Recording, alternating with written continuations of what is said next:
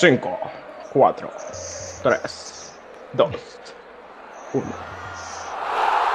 Sean bienvenidos a otro episodio de Box to Box, hoy en edición europea, para repasar lo que fue el día de ayer eh, la final de Europa League Eddie, y lo que va a ser eh, dentro de un par de días la final de Champions, que va uh, viejo, ¿no? Una semana off ahí Sí, de vacaciones, Pablito, pero Pablito, nos reencontramos. Una semana de vacaciones eh, merecidas. Gracias. Mira, eh, que, oh, primero hablar del partido de Europa League. Estoy demasiado como contento de, de la justicia del fútbol, ¿sabes? yo De también. esa- el Villarreal tenía ese deseo de revancha luego de, de lo que ocurrió en semifinales de Champions en el año, recuérdame el año, 2004. A ver, ya te, lo, 2008, ya te lo digo, ya te lo digo. donde porque quedaron eliminados en semifinales por... Sí, porque 2006. le falló un penal, literalmente. En 2006, justo que después el Arsenal llega a la final contra el Barça y la pierde. Exacto. Eh, y bueno, el fútbol es así, el fútbol es, es un deporte donde siempre vas a tener revancha y me parece que el Villarreal consiguió su revancha, ca- capaz en un escalón por debajo que es la Europa League, pero es un título europeo que antes no tenían. Sí, eh, fue su primera final en la historia. Justo lo escuchaba antes en una entrevista a Gerard Moreno. eh, y, y además una final continental y se la gana nada más y nada menos que al Manchester United. Y para un club, además, esto es un dato increíble. Villarreal, obviamente está en la provincia. Esto me excita, lo que vas a decir ahorita me encanta. Sí, ¿verdad? En un pueblo de 50.000 personas. Eh, Y el es- es- estadio acoge 20.000, una cosa así. Sí. El, y ahorita lo remodelaron hace unos años, pero realmente es un equipo que ha tenido que ha ido creciendo de poco. Tiene un presidente con mucho dinero de apellido Roche, no recuerdo el primer nombre, si es Fernando Roche. Fernando eh, Roy. Fernando Roche. Eh, tiene mucho dinero, pero eh, digamos, no, ha- no ha traído jugadores multimillonarios, estrellas, sino que a lo largo de los años ha trabajado muy bien la cantera, ha sacado muy buenos canteranos, ha construido el- un nuevo estadio. Eh, y ahí está, ahí está la recompensa, el trabajo duro y el dinero bien invertido. O sea, porque es que el Villarreal, lo bueno es que no es un club que va a ganar un título y se va a desaparecer el día de mañana, sino que es un club que ha ido poco a poco como el Sevilla, un poco eh, en los últimos 20 años. Eh, ¿Qué equipazo tenían en el 2006? Hey? Tenían a Juan Pablo Sorín, a Forlán, a Juan Román Riquelme, que obviamente se le recuerda por el penal, pero qué pedazo de jugador Riquelme. ¿Cómo, cómo es que se llama el, el delantero mexicano, Guille Franco, argentino, Guille Franco. Mexicano. argentino-mexicano? Pero jugaba en la selección de México, ¿verdad? Sí, sí, sí. Jugó yo no sé cuántos mundiales, pero le recuerdo el de 2010 y me parece que el 2006 también. Que ojo, a mí no me parecía eh, el más crack de todos, pero hacía muy bien de pareja con Forlán, ¿no? Sí, sí, Era, era un poco tosco, pero jugaba bien de espaldas. De hecho, después jugó en la Premier un buen tiempo. No sé si Aston Villa o West, o West Ham, pero, pero fue un delantero Premier, inclusive Premier, Premier antiguo, digamos. Era, estaba bien hecho para ese fútbol inglés. Eh, bueno, Juan Pizorín a mí que me encantaba, el Vasco Robarrena, Marco Sena. Marco Sena, que era siendo un gran baluarte que mediocampista. Sí. Eh, pero ahora no, no están nada mal. Y obviamente después vamos a hablar un poco del United, que, que para muchos fue una decepción. Para el que no vio el partido, fue por penales. Que, Algo que, o sea, quiero hablar de una vez y hay que resaltar algo. Raúl Albiol, sí, sí, sí. qué, qué manera de, o sea, qué manera de, de estar en, capaz en la última etapa de su carrera y estar en un nivel superlativo. O sea, a mí me impresionó tanto en este juego como en la eliminatoria contra el, Villa- eh, contra el Arsenal, disculpa. sí. eh, me pareció que está en muy buen nivel. O sea, es el, es el que manda en la defensa, tiene un muy buen acompañante en la saga, que es Pau Torres. Creo que esa es una base muy importante para que el Villarreal esté donde está. Eh, tiene una defensa sólida. Eh, ayer jugó Juan Foyt y Alfon- Alfonso Pedraza, pero uh, pudo haber jugado Mario Gaspar o pudo haber jugado Jaume Costa, igual se hubiese mantenido en una defensa súper sólida. Y, y Pervia Tupiñán. Eso te también. iba a decir, que, que, Estupiñán ha tenido lesiones además este año, en un momento no se ha terminado de afianzar del todo, sobre todo en esta parte final de temporada, pero que jugadorazos Pervis Estupiñán, que, que se lo trajeron Sí. de los Azul y pagaron, pagaron buen dinero. Luego está Parejo, ya que hablabas de eso, yo también quería entrar en eso, en las claves del Villarreal. Eh, Parejo que les llegó libre, fue un- como un Luis Suárez, el Parejo que les llegó libre fue, fue un tiro Él fue el fichaje de la temporada para el Villarreal. Sí, sí, total, porque al final Coquelán también llega para ahí, pero se lesiona, que es algo... No, y, y te voy a decir una cosa, el Villarreal la temporada pasada, si no me equivoco, no estaba bien, no era un equipo que estaba bien y creo que con la llegada de Dani Parejo como que afianzó la confianza del equipo. Eh, bueno, luego hablar de Gerard Moreno, que para mí es uno de los mejores delanteros de la Liga Española. Eh, gran temporada de Gerard Moreno. Pichichi junto con Benzema, o sea, después del extraterrestre Messi. Eh, cuidado, cuidado con Gerard Moreno. Titular con España en la Euro. Sí, o sea, no, no, va a ser el cuidado, España en la Euro. Y cuidado, y esta es su última temporada en Villarreal. O sea, qué equipo, o sea, con la escasez que hay de delanteros y, y de esta calidad. Y creo que no, no por un precio muy alto te puedes traer a Gerard Moreno. Y hay varios equipos que necesitan nueve. Sí, sí, sí. Ojo, lo veo en España. O sea, no es un delantero. Para el que no lo haya visto, no lo veo tan en Premier, no lo veo tan explosivo, tan dinámico, pero tiene un entendimiento del juego y maneja la pierna izquierda eh, nada, me, parece como un Rodrigo Moreno, pero me es explosivo y con mucho más entendimiento del juego, con mejor último pase, es que te define y además te, mete el último pase. Yo, yo lo veo de verdad en España y en el Atlético de Madrid, sobre todo. Es que no lo veo tampoco en el Real Madrid ni en el Barça, honestamente. No, no, no creo que esos ah, equipos vayan a terminar de apostar por él. Es un jugador, eh, o sea, en el Barça capaz no, porque es un jugador estilo Grisman, ¿no? Sí, sí. Entonces capaz no no cuaja con Grisman, pero si Grisman se va a, apostar por Gerard Moreno sería... Oh, no, nada, que, para resaltar lo que decía justamente de cómo, De, cómo juega Gerard Moreno, juega mejor con Carlos Vaca, justamente. Eh, con, cuando, Carlos Vaca ha entrado, que de hecho temporada maravillosa, pero si algo hace Carlos Vaca dentro del campo es que potencia mucho a Gerard Moreno. O sea, Gerard Moreno juega mejor con un 9, que haga el trabajo un poco sucio y él se puede retrasar un poco atrás. Eh, nah, jugar fantástico y que me quedo sin, sin adjetivos para Gerard Moreno. A mí me encanta, la verdad. Sí, y bueno, felicidades al Villarreal, su primer eh, título europeo, merecidamente. Una, bueno, una Emery, eh, cuatro veces campeón de la Europa League. Un fenómeno. Eh, hay que felicitarlo, es un fenómeno. La UEFA Emery League, ya la están llamando por ahí. Además, las iniciales UEL. Sí, sí, sí, queda, queda, queda. Eh, sin duda, Emery se ha ganado el respeto una vez más, luego de haber sido despreciado por el Arsenal eh, a nivel europeo. O sea, es un técnico que, entiende muy bien cómo, cómo competir en estos partidos, plantea muy bien los juegos y, y bueno, ganó la final una vez más. Sí, tres con el Sevilla, llegó al Arsenal a la final y ahora, bueno, nada, con el Villarreal. Y obviamente va a renovar y, ojito con el Villarreal, que bueno, ahora se clasifican a Champions también. Ya se habían clasificado a Europa League por, por liga, pero ahora, ahora con la Europa League se van a meter en Champions. Así que, nada, España va a tener cinco representantes en, en, la Champions que viene. Eh, te decepcionó el United, ya bueno, todavía, Europa League. Uh, un paréntesis, todavía no sabemos cuántos va a tener. Bueno, es verdad, es verdad. Es verdad. Vamos a ver si la, UEFA, la UEFA se quiere poner loca.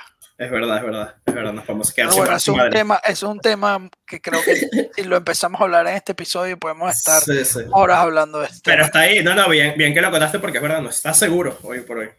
Eh, y bueno, y del otro lado el Manchester United, yo quedé triste por una cosa, Pablo, voy a ser honesto. Eh, siento que Solskjaer había conseguido en el Manchester United una formación donde le permitía tener en, en el campo a McTominay, a Fred, a Pogba, a Bruno Fernández, a Edison Cavani y a Rashford. Eso poniendo a Paul Pogba de medio izquierdo. Y le venía funcionando. El equipo estaba jugando bien, estaba consiguiendo eh, ganar los partidos, Pogba se sentía más libre, que era una de las cosas que, siento que Pogba, con respecto al Pogba de la Juventus, había perdido. Que cuando llega al Manchester United se le pide mucho trabajo defensivo, que se quede retrasado, que ayude a defender, cosa que Pogba en la Juventus nunca hizo. Sí, sí, o la izquierda terminaba enganche. Sí defendía, pero él quería estar cerca del arco. O sea, tú tienes que tener a Pogba en, el último, en los últimos tres cuartos de cancha, ¿me entiendes? y bueno, eh, Solskjaer dijo, no, bueno, metió a Pogba de medio centro, salió con Mason Greenwood, que me pareció que no jugó un muy buen partido. Eh, y, bueno, me parece que ahí hubo capaz un, un punto negativo en, el trabajo de Solskjaer para el partido. Eh, pero bueno, al final el Manchester United creó una cantidad enorme de oportunidades que no, que no lograron concretar, esa es la verdad. Sorpresivamente Bruno Fernández tampoco fue su, su partido. Eh, que, que, por cierto, como dato quiero, quiero señalar, no sé, me, me, llama la atención que Bruno Fernández con todo lo que ha hecho, que es verdad, o sea, ni no lo digo como crítica ni como nada, simplemente me llama la atención que haya salido de capitán en una final europea o cuando estaban jugadores que tienen mucho más tiempo en el plantel, De Gea, Pogba, Rashford, Luke Shaw, el mismo Bailey. Sí. Eh, sí, a mí también me llamó la atención, te voy a ser honesto.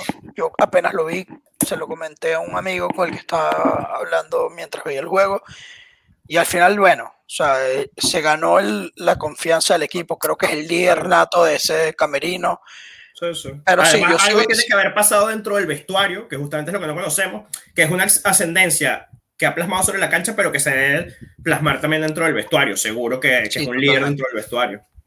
Totalmente, pero es un, es un punto ahí para que llama la atención porque uno imaginaría que el capitán hubiese sido De Gea o Rashford, Rashford. Es, Rashford, es, canterano incluso. O sea, sí, bueno, y De Gea tiene un poco de tiempo ya. Sí.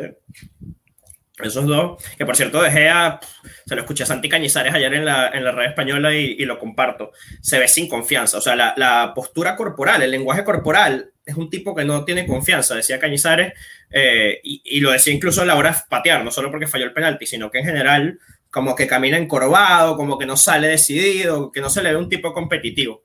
Yo ayer tuve una discusión en Twitter con unos amigos por los penaltis del, del partido, porque yo, a mí a mi parecer, De Gea a, trató de adivinar casi todos los penaltis. En ninguno se quedaba quieto y esperar a ver a dónde iba a patear el pateador. Sí. En cambio, Rulli se quedaba parado, esperaba y salía cuando la pelota salía.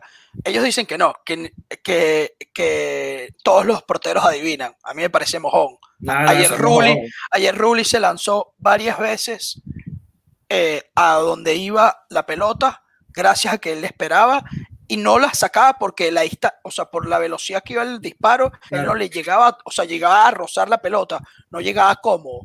Claro. Pero Rulli que... ayer pudo haber sacado fácil 3, 4 penales. Es que esa es la cosa si te quedas esperando, que, que si le dan, patean muy duro, puede ser más complicado llegar, pero en lo que aflojen un poco la potencia, tienes todas las de ganar. Eh, bueno, no sé si todas, pero tienes muchas. Yo sí le he escuchado a varios porteros, no sé si Diego Alves incluso, que se quedan esperando hasta el último momento. Claro, eso, último eso, de adivinar, y de adivinó, le tiraron 3, 4 penales claro. por el centro que, que, si se hubiese quedado esperando las, las agarraba. Tal cual. Tal cual.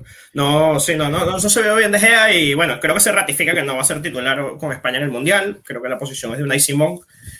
Eh, wow. Aprovechando que viene la Euro, eh, Unai Simón ya en los últimos partidos había sido titular y es que los otros son que De Gea, Kepa y Robert Sánchez. Y Robert Sánchez. No, que Kepa siquiera, no está. Creo que Kepa no está. Que, no, Kepa al final no está. No, y Robert Sánchez, pero que o sea, no ha debutado a nivel competitivo. No sé si debutó en los últimos partidos contra Kosovo o algo así, pero sí. digamos, no, no, no es un tipo confiable, o sea, no tiene esa experiencia. No, bueno, Robert Sánchez viene en una muy buena temporada. No, no, eso sí, digo con pero, España. pero con la selección no, no, no ha tenido su. No, estamos claros, estamos claros. Ha sido un gran descubrimiento y, y, ojo, yo creo que se va a mover del Brighton y, y, va a ir un equipo grande. No me extraña, es un portero moderno, además. Es alto, sale bien, juega bien con los pies, en fin. Gran jugador Robert Sánchez. Felicidades al Villarreal, campeones de la Europa League 2021. Champions. Manchester City, Chelsea. Eh, se veía más parejo ese partido justo cuando se terminaron las semifinales, pero yo siento que pasan los días y hay un equipo que se va viendo mejor que el otro, claramente, y es el de Pep Guardiola. Para mí. Wow. Ok. Eh, a mí me parece que sigue muy parejo. O sea, Pablo, a mí, o sea, honestamente, yo creo que estos partidos son de momentos. Y el momento del sí. Chelsea en la temporada es el mejor yo creo que el mejor momento del City en la temporada ya pasó. No sé si me entiendes. O sea, sí, su, sí, pico, sí. su, pico, futbolístico en el momento donde en la temporada estaban jugando mejor fue, creo que, a, a, por la jornada 16, 17 de, de Premier. Lo entiendo. Para el, para el, City. Para el Chelsea fue todo lo contrario. Temporada que al principio estuvo muy mal, y ahorita subieron, subieron, subieron y pareciera que esa línea ascendente va a seguir ascendiendo hacia el título. Eso es lo que uno, lo que uno puede imaginar. Ojo, va a ser un partidazo, los dos equipos pueden ganar, Sí, no, no, obvio, es una final y, y es un equipazo el Chelsea, pero cuando puedas búscate ahí los últimos partidos del City, porque te quiero decir los del Chelsea. Eh, después de que le ganaron, es verdad, el City el 8 de mayo 2-1, perdieron con el Arsenal local 0-1, la FA Cup, sobre todo, la final de FA Cup, que eso puede ser un arma de doble filo, y te aprovecho y te pregunto, ¿tú crees que, o sea, salen con más hambre y más bien es más peligroso el Chelsea, o es un golpe en la moral y le pasa como al Atlético de Bilbao que pierde un par de, de finales seguidas? Eh, o sea, es peludo, eh, obviamente. Es o sea, son, son, son finales distintas. O sea, el, el Leicester también tenía ese hambre de, de tener un título más. Sí, Y el Leicester lo necesitaba igual que el Chelsea. Pero claro. el Chelsea tenía esa, esa de, bueno, por lo menos tenemos la Champions también, donde Sí. vamos a ir a la final. Pero comparándolo con el City, o sea, me parece que es un tema, independientemente de cómo lo trabaje Tuchel ahora, es un tema psicológico que tienen que trabajar ahí, haber perdido esa final. Mientras que Guardiola, ganamos la liga, somos los campeones, o sea, el City está de rumba. Pues. Sí, pero exacto, eso también, eso también lo puede perjudicar. Bueno, pero yo espero que estén Oye, felices. no sé si tuviste a Guardiola fumándose un habano. Bueno, por suerte Guardiola no juega. Yo espero que los delanteros no estén así dándole a los habanos así porque... Bueno, pero ese es el ejemplo. Si tu Sí. director técnico se está fumando un habano, porque yo no me puedo fumar un habano? En verdad, ahí está la pregunta. ¿Cuántos habanos se habrá podido fumar en la plantilla del Manchester City en los últimos días? Esa es una No, mira. importante. Obviamente todos esos jugadores se cuidan, Pablo, y sobre todo porque tienen su primera final de Champions, pero Sí. uno, o sea, celebrar de más capaz no es lo, no es lo adecuado ahorita. O sea, yo creo Sí. que ellos tienen que tener ahorita un poco de paciencia porque todavía les falta el partido más importante de la temporada. Esa es la Bueno, verdad. En verdad también es algo ahí a trabajar a Guardiola, es verdad. Que no se, que no se No se sobreexalten. relajen, no se Que- que- que- relajen. claro, que queda un pasito más y ya después sí que se vayan a Ibiza y botellitas para todos lados y cigarros para todos. Pero mira, a mí lo que, lo que más me gusta de este partido es que no tenemos ni idea de quiénes son los 11 jugadores en ningún lado de los que van a jugar. Guardiola ha rotado toda la temporada. No sabemos Sí, si va a ser titular Foden, si va a ser titular Marés, si, si en la defensa va a jugar Cancelo o no va a jugar Cancelo. Yo no descartaría Eh, ni a Gabriel Jesús, que es que el último Gabriel Jesús. Everton jugó y jugó una locura también. Que De Bruyne, Gundogan. O sea, hay muchas opciones que tienen donde uno no sabe qué planteamiento va a escoger. Fernandinho o Rodri, es que es una locura, no, de verdad. no Y por el otro lado, Tuchel está en lo mismo. Tiene muchas opciones para pocos puestos y, y va a ser un partido de, de mucha táctica, Sí. de, de tratar de frenar al contrario eh, con las herramientas que uno tiene. Porque, por ejemplo, Tuchel tiene, juega con línea de tres y tiene carrileros, por ejemplo, por la derecha tiene o poner a Spilicueta, que es más defensivo, o poner a Rhys James, que te va a atacar todo el partido y te va a volver loco el lateral del otro, del otro lado, al lateral izquierdo del, del Sí. City, que, que puede ser Sinchenko o puede ser Cancelo, ¿me entiendes? sí. Y son jugadores distintos, entonces, Hasta Hudson Godoy te lo puede tirar de carrilero. Sí, pero no, no, o sea, no, Hudson Odoy lo ha hecho, pero no creo que para una final de la Champions te vas a poner a inventar Claro. con Hudson Odoy de Y- lateral. Y Alonso por Chilwell, que Chilwell viene bien. Sí, bueno, es que eso es lo que te digo. O sea, por ejemplo, Marcos Alonso es un, un lateral mucho más defensivo que Chilwell y todo va a depender del planteamiento del, del otro. O sea, hay que ver que, quién va a ser el que va a arriesgar y quién va a dejar de arriesgar por, por defender, por así decirlo. Alto partido de ajedrez se viene. Y luego, ni hablar de los compañeros. O sea, yo creo que Werner está claro arriba, aunque no este fino de cara al arco genera mucho desequilibrio y, y en los contragolpes, o sea, te puede matar en cualquier momento. Mount, yo creo que también es un indiscutible, pero luego creo que en el puesto, en el que hay otro puesto en el que pueden jugar o Pulisic, o Sijic, o Havertz. Creo que ahí hay un puesto para tres jugadores.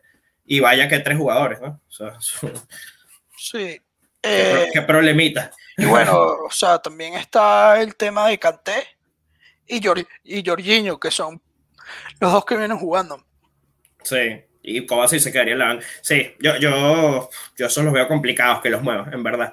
Entre todas las variaciones, es como de lo que más claro. Yo creo que va con Pulisic.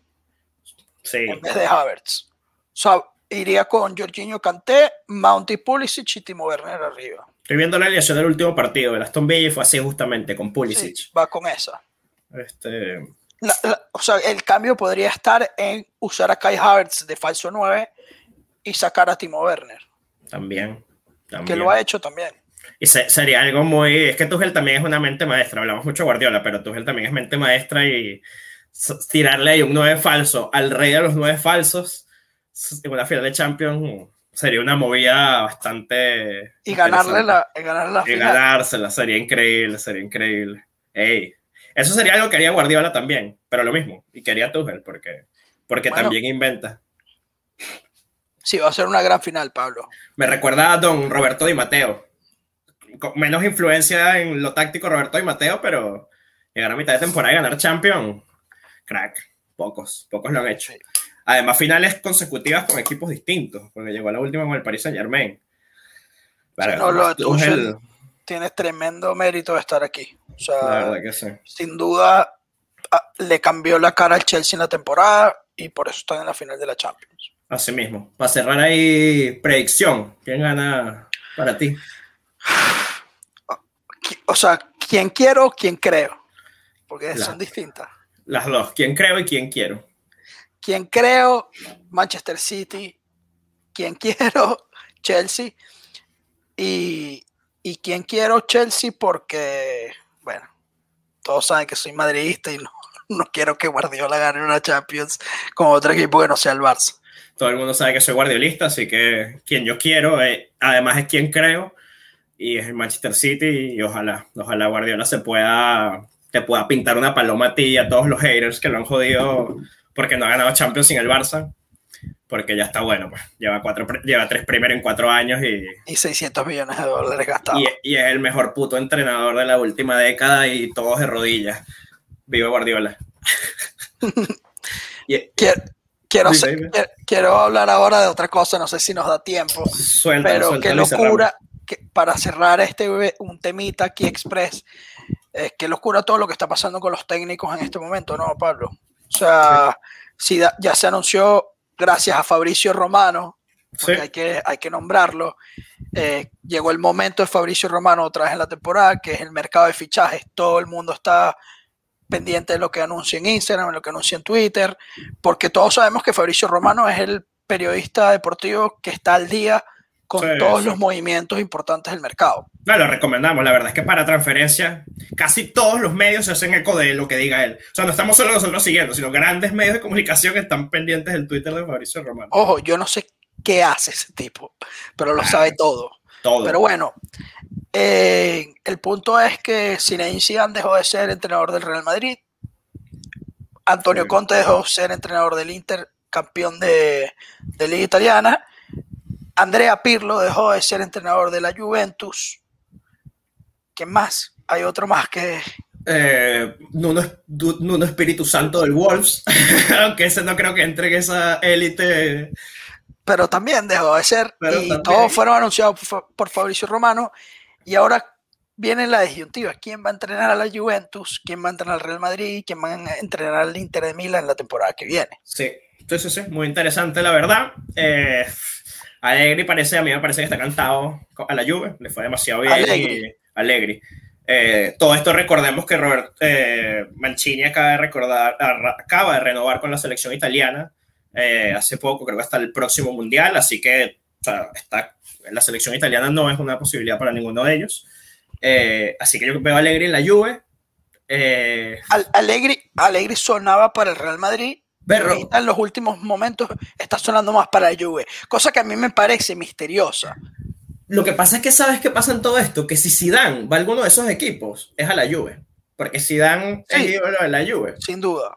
O sea, pero ahora, ahora la pregunta es, ¿Zidane va, va a buscar trabajo de una vez o se va a tomar un año como se lo tomó aquella vez cuando, cuando renunció? No, mi, mi, teoría con Zidane es que Deschamps no va a seguir después de la Euro eh, y queda naturalmente el puesto para de seleccionador. Si él lo quiere, si él quiere dirigir selección, estoy seguro que ahorita es un momento en el que ya de Champs su ciclo ha durado suficiente y, y, pudiera cambiar. Eh, ahora que, pero bueno, nada. y a Conte yo lo veo en el Madrid. Que yo a Conte. Yo, yo lo quiero. Yo lo quiero en el Madrid. Llevo tiempo, tiempo pidiéndolo. O sea, cuando Cian se fue la primera vez, para mí la, decisión acertada hubiese sido traerse a Conte. No lo hicieron, trajeron a Lopetegui, luego Solari, luego sí. Es un ganador. Conte fue la Premier, ganó la Premier. Fue, uh, fue ahorita al Inter y bancó a la Juve. Y, y en la Juve ganó. Sí, me acuerdo además su selección italiana jugaba muy bien. Me acuerdo la Euro 2012 jugaba muy bien. Eh, Conte, Conte es un, es, es, un entrenador. 2016, perdón, Euro 2016. Muy parecido a Mourinho, yo, yo siento. Sí, sí, es esa personalidad fuerte. Ojo, ahí es donde yo veo problemas. Se ha chocado con Lukaku reciente, con Lautaro recientemente, choca con jugadores y por ahí no, no doy fuente porque no le he contrastado ni nada y, y pueden ser rumores, pero parece que Courtois no estaría muy contento con, con, los rumores de Conte porque dice que no, no trata muy bien a los jugadores. O sea, justamente por esa personalidad fuerte, eh, lo dirigió en el Chelsea, recordar, eh, que Courtois, que Courtois no, no, daría ahí la bendición. Pero, pero bueno, si ganan, ganan. Yo tengo que decir una cosa, Courtois es muy buen portero, pero tiene una personalidad de niñito. Es un poco blandito, sí. Un poco sí, blandito. es muy blandito. Bueno, juega ya la Among Us con, con Ibai y con Neymar y le gustan los videojuegos. Sí. Nos gana, nos ganan el, en el, ¿cómo se llama? El Warzone. Seguro que nos ganan el Warzone. Nah, a mí no. no, a ti no, a ti no. pero, pero lo he visto hasta corriendo Fórmula 1. Verga. A Courtois. Sí. Eh, para los que critican al Kun, pero nah, pero no lo criticamos en lo deportivo, un fenómeno y después de Benzema o junto con Benzema fue el mejor del Madrid este año. Pero me gustó ese tema express de técnicos, la verdad es interesante ver qué va a pasar con Conte, qué va a pasar con Allegri, qué va a pasar con Zidane. Eh, hay varios banquillos ahí disponibles, qué va a pasar con el mismo Pirlo. Eh, y nada, eh, este fue nuestro tema UEFA, final de Europa League. Recuerden dejarnos en los comentarios quién creen ustedes que va, que va a ganar la final de Champions, porque yo sí creo que el City, mira, los dos lo vimos como favorito, pero quiero ver eso, quiero ver si el City ustedes lo consideran favorito de manera unánime o más bien si hay unos cuantos que creen en el Chelsea, que yo creo que, que eso, como hablamos aquí, tampoco está descartado. Equipazo que le puede competir a cualquiera. Eh, Eddie, placer volvernos a ver y hablar. Igual, Pablito. Nos vemos. Saludos a todos y, y nos vemos en el próximo capítulo. Chao.